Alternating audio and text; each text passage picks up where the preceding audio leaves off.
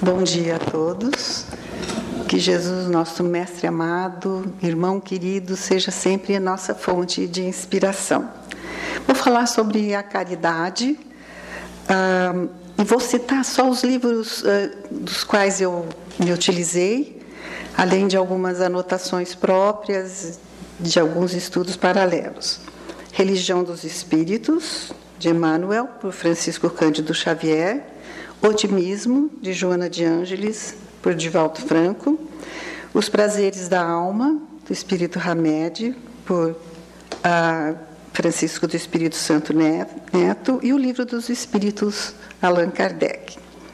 Aqui na Seara, já foi dito tudo sobre caridade, né? Aliás, a gente aborda esse tema sempre que a gente consegue. Nós escutamos os mais variados palestrantes, amigos, discorrerem sobre esse tema.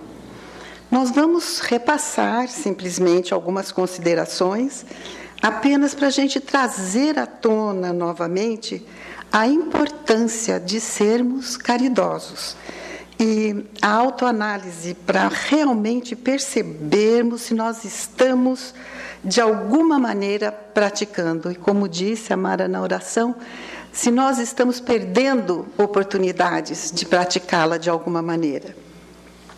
Muitos séculos antes do nosso mestre vir ao nosso planeta, lá na antiga Grécia, só para dar um exemplo mais familiar a nossa cultura ocidental, que é bem familiarizada com a helênica, nós tínhamos as nossas crenças um, e acreditávamos que nós éramos influenciados um, em nossas condutas, as mais variadas, pelos deuses e pelas deusas.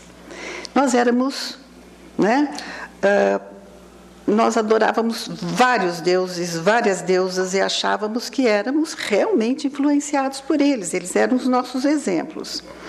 E esses deuses eram, são conhecidos hoje como os deuses da mitologia grega. E eles representavam esses comportamentos padrão, conhecidos hoje como arquétipos, tipo assim, amor, proteção, defesa, raiva, sentimento de posse, ciúme, inveja, ajuda, traição, enfim, todos os nossos comportamentos são arquétipos e a gente acreditava que esses deuses é que realmente nos influenciavam. E hoje na psicologia se usa muito esses arquétipos desses nossos comportamentos para nossa análise, para nosso autoconhecimento também. Então, nós vamos falar de um mito. E os mitos nos ajudam hoje, esses mitos da mitologia grega, a entender as relações humanas e guardam em si a chave para o entendimento do mundo e da nossa mente, que é muito analítica. Né?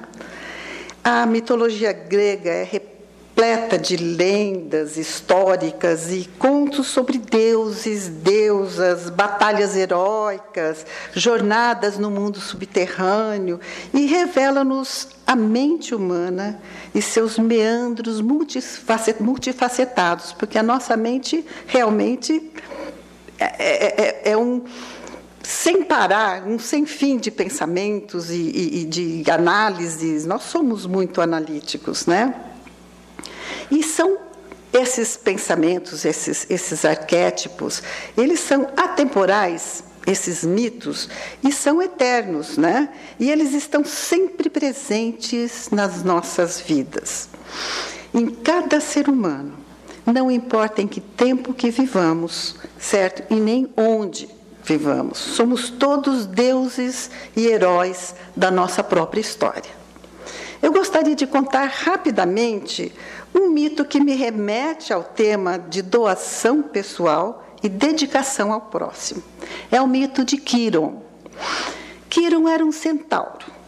Sua origem é bastante interessante também, e, mas como é longa, pode ficar para outra pesquisa, certo? Mas ele era um centauro. Aqui nos cabe falar como, que ele, como foi a sua vida e os arquétipos da caridade, da generosidade e doação de si próprio, né, que ele carimbou na alma da humanidade. Como centauro, então, ele era metade humano e metade cavalo. Se vocês acham que um deficiente físico é, sofre não bullying, mas sofre preconceitos, vocês imaginem ser metade homem e metade cavalo numa sociedade helênica. É? onde a beleza né, era tida como um uh, das qualidades mais uh, louvadas da época. Então, realmente, ele começou a ser rejeitado assim que ele nasceu, por sua mãe, que era Oceânide, era, ela era uma ninfa chamada Filira. Ela pediu aos deuses que a transformassem numa árvore, para que ela não precisasse suportar a presença dessa aberração a quem ela tinha dado luz. Então, o, o Quiron foi entregue para o seu pai, que era Cronos, certo? Para Apolo, deus Sol, né? e Ártemis, deusa Lua, para que ele fosse criado por eles. Os centauros, vale dizer agora, eles eram seres agressivos. E eles eram muito primitivos em suas paixões. Mas Quiron foi criado com sabedoria, foi criado com muito estudo por esses deuses. E, e ele se tornou uma, um centauro, a gente não pode falar nenhum cavalo, nenhuma pessoa, mas um, um ser espiritualizado e muito sábio e muito bom, e muito bom. E ele recebeu então a incumbência de educar os jovens da época, iniciá-los nas leis divinas, nas leis do, do divino que nós temos em nós. O seu pai, Cronos, ele ficou muito medo né, que ele se desviasse do bom caminho e seguisse o destino dos outros centauros em sua agressividade, na crueldade que eles tinham, violência que eles tinham, e concedeu-lhe então alguns dons divinos, como a sabedoria, a magia, a astronomia, a previsão do futuro. Ele era praticamente um oráculo. Ele era sábio, gentil, conhecedor das artes, da música e passou a ser muito respeitado. Mas ele era um centauro e ele não convivia em sociedade. E passou a morar numa gruta. Ele morava sozinho numa, sozinho numa caverna, aonde ele recebia os jovens para educá-los e aconselhá-los e recebia algumas vezes os poucos amigos que tinha. Aí, um dos poucos amigos que ele tinha era Hércules. E Hércules, ah, aí é também a outra história da sua flecha envenenada, por quem e por quê, mas ele foi visitar Quiron. E sem querer, essa flecha que estava com a pontinha envenenada esbarrou na perna de Quiron e o feriu, e o feriu gravemente. E provocava assim dores terríveis. Então, Kiron representa a parte do ser humano que se eleva às questões do espírito para compreender o mestre espiritual que existe em cada um de nós ele era considerado como um pontífice. Né? O pontífice significa o construtor de pontes que nos liga né? ao, o, como os padres, pastores, ou alguém que conversa, ou alguém que fala sobre Jesus Cristo, que nos liga ao divino. É essa ponte espiritual. E ele estabelecia então uma relação entre Deus, entre o divino e o homem. Ele é o intérprete que esclarece a natureza das leis que regem a sintonia com o divino. As leis de Quirón, o hierofonte, que significa sumo sacerdote, dizem respeito à boa conduta aos olhos de Deus. Ele não representa qualquer sistema religioso. Ele é uma criatura selvagem, metade homem, metade animal que nos transmite uma lei individual em que o homem só se encontra no seu próprio mestre interior. Por isso as pessoas experimentam Deus de uma forma diferente uma das outras, né? Nós, eu, Deus para mim é aquilo que eu sou, aquilo que eu sinto, aquilo que eu tenho da minha fé. Então é uma forma muito individual de experimentar a fé. e como ele e como Deus é representado para cada um. Os ferimentos causados pela flecha em Quiro, ele, ah, nunca se, eles nunca se cicatrizaram, então ele se tornou o curandeiro ferido, aquele que, por meio da sua própria dor, é capaz de compreender a dor dos outros. Ele representa a parte ferida de cada um de nós, que simboliza que é simbolizada por alguma deficiência física, uma limitação, um grande problema, que se você tiver e tiver que ajudar os outros, você tem que superar os seus próprios problemas e ajudar os dos outros. Isso se chama benevolência. Você tem que ser benevolente em relação aos que, os, aos que nos cercam, pois sofrendo a gente entende o sofrimento com muita compaixão. Esses sentimentos, então, levam Kiron a ser um legítimo representante da prática da verdadeira caridade. Esquecer-se de si, esquecer dos seus problemas para ajudar os, ao próximo. Agora, o paradoxo se apresenta na forma do centauro, metade Deus e metade cavalo, na capacidade de compartilhar o instinto e o espírito contendo a dualidade própria de todos nós. Nunca um ser humano será capaz de ser totalmente humano ou será capaz de ser totalmente animal, tendo que aprender a conviver com essas duas partes que nós trazemos em nós. Os nossos instintos primitivos e a nossa parte espiritualizada. Nós somos um pouco de centauros também, e que, que sejamos como Quiron, um bom centauro. Então, nós temos que compartilhar desse conhecimento e ele compartilhava dos conhecimentos da lei, das leis naturais. Alguns séculos depois, surge o que os estudiosos chamam de mitologia cristã, que para nós não é nada de mitologia, é a, a, história que nós abraçamos mesmo para nós e a nossa doutrina é nosso guia né, para o nosso desenvolvimento espiritual. A grande caridade aqui parte do nosso Criador, o nosso Pai, que compadecendo-se do rumo que nós estávamos tomando, com o nosso egoísmo, com o nosso orgulho, com o nosso materialismo, nos concedeu a graça de enviar o seu Filho predileto, um Espírito perfeito, para nos chamar às falas, dar aquele puxãozinho de orelha em nós, nos ensinar lições que nós estávamos esquecendo.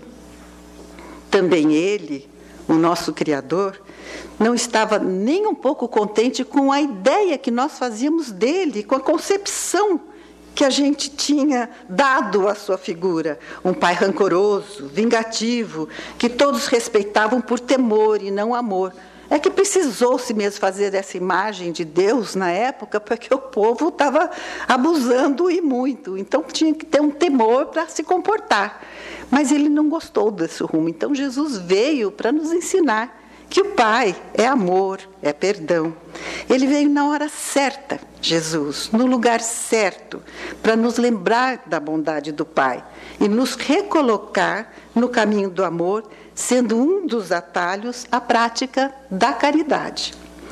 Os alicerces da caridade são o amor e a generosidade. Amor a Deus, ao próximo, a si mesmo. Temos que nos amar para, inclusive, nos protegermos na prática da caridade. É isso aí. Pois a generosidade, como ensina a irmã Joana, não consiste em doar de forma abundante e descontrolada, mas em como doar e quando doar adequadamente. A criatura que é generosa e que se autoprotege é aquela que auxilia o próximo, mas não se vê obrigada a tomar para si os infortúnios que não lhe pertencem. Sempre que aparece oportunidade, a gente, né, uma criatura, um ser humano, vai socorrer aqueles que estão sofrendo, mas sem se deixar emaranhar nos problemas emocionais do outro. escuta condescendentemente, aconselha nas aflições alheias, mas não se envolve com elas e deixa a solução para aquela pessoa encontrar. Senão você vai servir de muleta, de bengala, e a pessoa não cresce. Resumindo, não pode tentar trazer o peso do mundo para suas costas.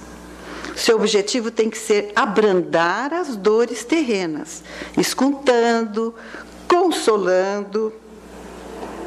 Desculpa, gente, quando a gente lida com essas coisas aqui. Consolando, mas nunca deixando se envolver psicologicamente com o sofrimento do seu irmão. Nós temos que ajudar na medida que a gente consiga, que a gente é capaz. A gente não pode envolver, se envolver no problema de uma maneira neurótica, achando que tem que, que a gente é responsável por aquilo que está acontecendo com o outro. E isso serve de lição para mim, eu acho que para muita gente aqui. Quando a gente, quando a gente uh, trata de um problema de um filho, por exemplo, de uma filha, que a gente, que, que eles vêm e pedem ajuda, como que nós não vamos nos envolver psicologicamente? E a gente atrapalha muitas vezes, porque a gente tira a pedra do caminho, varre a estrada que tem que ser tem que ser caminhada mesmo, tem que ser escolhida com todas as pedras que tem. A gente tem que ensinar e tem que incentivar a tirar as pedras do caminho, mas não tirar para eles. E a gente tira. E a gente tira. Está precisando disso? A gente faz todo o sacrifício do mundo e vai. Por isso que a irmã Joana fala que essa caridade para com aqueles que nós temos muito, muita intimidade, muito amor, tem que ser muito cuidada. Tem que ter uma distância psicológica para você ter aquele aquela, aquela vista de cima para você ver amplamente o problema. Porque se estiver muito perto, amorosamente dessa pessoa, você não vai conseguir ver o problema de uma maneira, vai ver com os olhos dessa pessoa e vai sofrer com ela, vai trazer para si todo o sofrimento da pessoa e vai ficar mais difícil para ajudar. Então nós temos que fazer esse exercício, não é? Cada ser humano é responsável por si mesmo. Por isso a gente precisa perceber os problemas que não são nossos, que não fomos nós que criamos, que não nos pertencem e ajudarmos sim, na medida que nós somos capazes. A gente pode amenizar um problema até resolver, ajudar a resolver, conforme o caso, ou nós podemos ser simplesmente solidários, dependente de cada caso. Há algum tempo atrás, a gente, bem, há bastante tempo, mais de 20 anos, nós frequentávamos o centro do Rui. E tinha uma. Um, não era uma creche, na verdade era um orfanato para meninas. Começou assim. Meninas cujos pais eram drogados, que eram abusadas e que temporariamente precisariam de um lar até que o juiz devolvesse, que os pais entrariam em tratamento e, quando fosse a hora, voltariam para sua casa. Meninas que apareciam com 12 anos, grávidas, e, e assim uh, eram recolhidas ali. Muitas voltaram para os seus lares, mas outras ficaram até 18 anos de idade lá, porque não tinham nem para onde voltar, meninas de rua viciadas, que apareciam grávidas. Era um trabalho muito lindo e era um trabalho muito. E essas meninas ah, grávidas davam a luz ali, né, enquanto estavam naquela casa, e essas crianças foram ficando. Por isso que começaram a nascer meninos e tinha meninos também. Eu falei, vou trabalhar ali. E me voluntariei para trabalhar no berçário.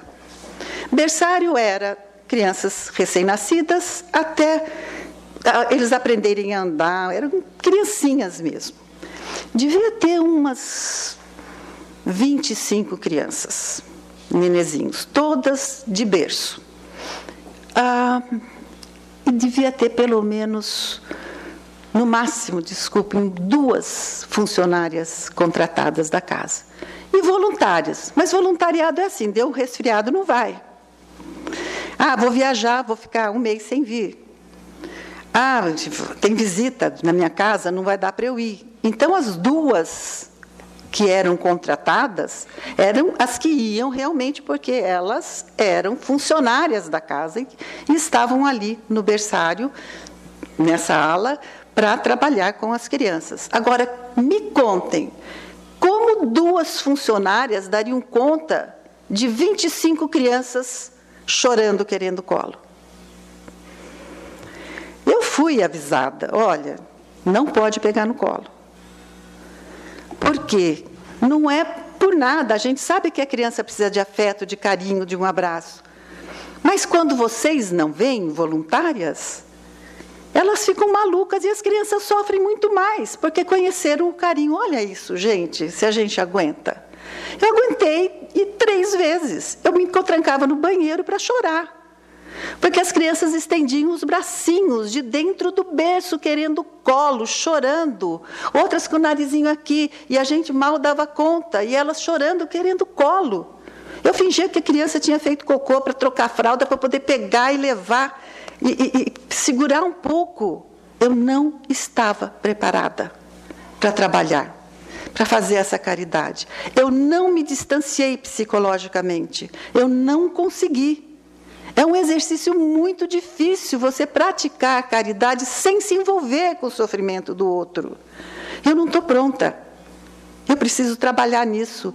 Então eu me voluntariei para dar aula particular. Pra, porque elas frequentavam a escola normalmente, as, os adolescentes dali, e quem ia de manhã, à tarde, poderia ter voluntárias ajudando com a tarefa, eu dei aula de inglês para as menorzinhas, e nisso eu consegui ficar algum tempo por lá. Mas no berçário eu não estava. Percebem o que eu estou dizendo? A gente tem que se distanciar, porque era necessário alguém ali. Era necessário, porque as moças não davam conta. Mas é assim mesmo. Então, esse distanciamento psíquico é muito difícil mas ele pode ser a solução benéfica que a gente procura. A gente tem que se desvincular da área emocional, principalmente quando nós estamos ajudando um filho, como eu falei, entes queridos que estão com grandes problemas. Então, a gente tem que treinar muito isso. Essa nova conduta desse distanciamento psicológico vai nos colocar num contexto que vai ficar muito mais fácil para resolver o problema. Vai ser possível encontrar soluções surpreendentes muitas vezes, que antes parecia insolúvel. Então vamos tentar, não é ser frios, mas nos distanciarmos para entender realmente o que o outro está passando. A empatia é necessária, sim, a gente se põe no lugar do outro, isso é normal em nós. A compaixão é necessária, palavras que vão dar ânimo para a pessoa. O que nós não podemos é pegar as pecinhas do quebra-cabeça e fazer para a pessoa. A gente tem que incentivar a pessoa a crescer e achar a solução por si mesmo. Então, a generosidade não é uma, não é uma habilidade que a gente adquire, que a gente aprende, não é. Porque Ai, que privilegiado que ele é, ele, ele é tão generoso. Não é assim. Ela é, a generosidade está latente em nós, está na, latente no ser humano. E nós vamos desenvolvendo essa virtude gradativamente, conforme forem aparecendo as oportunidades ao longo de nossa vida. Um dia, os Espíritos nos ensinam, todos deste planeta vão vivenciar a benevolência. O generoso reparte o que pode do que tem, enquanto o egoísta segura tudo e a todos ao seu redor. Porque o egoísmo não é viver pensando só em si e viver a vida ao nosso modo. O egoísmo mesmo é querer que todos que estão à nossa volta vivam como a gente quer. Só tem o nosso ponto de vista e as pessoas que convivem conosco tem que concordar com tudo e viver como a gente quer. Esse é o verdadeiro egoísmo. Nós somos seres sociais e só juntos nós podemos amparar os passos vacilantes uns dos outros. Pois se a gente andar sozinho, a gente tropeça. E se tiver alguém ao lado, vai ajudar nesse tombo. A gente pode nem cair. O mundo onde moramos depende da nossa colaboração, da nossa sensibilidade em perceber as oportunidades que se apresentam para praticarmos a verdadeira caridade, como foi dito na oração, para termos consciência do tamanho da ajuda que nós podemos dar, de acordo com o nosso progresso moral, com as nossas condições físicas e psíquicas, das nossas posses materiais. Não adianta você vestir um santo e despir o outro. Eu não vou me jogar no, no rio para salvar alguém que está se afogando se eu não sei nadar. Que isso? Aí morremos dois. No que nós temos capacidade para ajudar, no que nós temos condições materiais, físicas, psíquicas, espirituais para ajudar. E disponibilidade de tempo. Todos temos família, todos temos as nossas obrigações, não tem que sair como Madre Teresa de Calcutá fazendo caridade o tempo inteiro para não ficar com dor na consciência. A hora que der. Nossa família em primeiro lugar. E a caridade, a hora que tiver oportunidade, não perdê-la para praticá-la. Então, a gente tem que tomar muito cuidado para não resvalar no egoísmo. Ah, isso não é problema meu. Ah, agora eu não posso. Não é por aí. Nós temos que ter um equilíbrio, certo? Tem uma historinha uma, da tradição muçulmana que ilustra bem a noção distorcida que nós temos muitas vezes sobre a caridade. Consta que Abraão, Abraão conversava né, com Deus, escutava vozes, tudo. E naquela época havia muitos forasteiros que né, eram acolhidos pelas pessoas para passar a noite, as pessoas davam o jantar, um lugar para dormir, para no dia seguinte o forasteiro seguir caminho. E Abraão acolheu um forasteiro, que ele veio saber que tinha 70 anos, e enquanto ele providenciava comida, e, e eles começaram a conversar. Aí ele descobriu, conversando com esse forasteiro, que esse forasteiro era politeísta.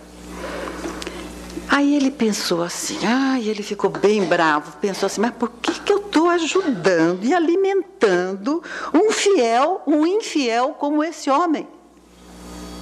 Que não acredita no meu Deus.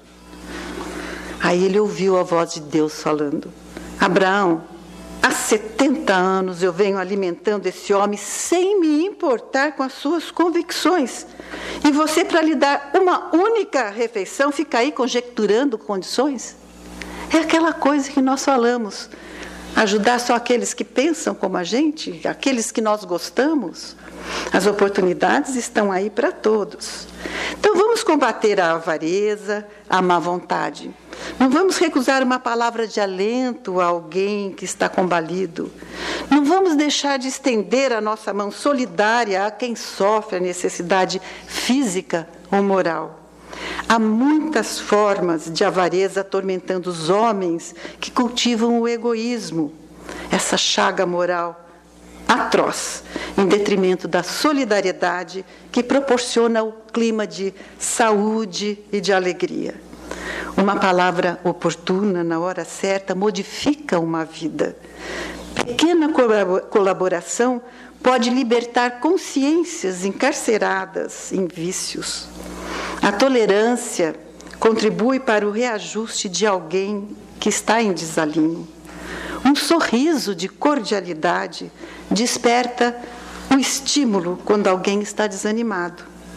E eis porque Allan Kardec, meditando sobre os ensinos dos espíritos iluminados, estabeleceu com segurança e tranquilidade: fora da caridade não há salvação.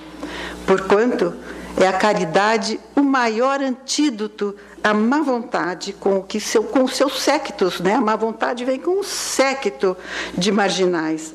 A ociosidade, a avareza, a indiferença, o egoísmo e o desamor. Que Jesus, o nosso Mestre querido, nos ilumine sempre, para que possamos enxergar as grandes e as pequenas oportunidades de sermos autenticamente caridosos. Muito obrigada.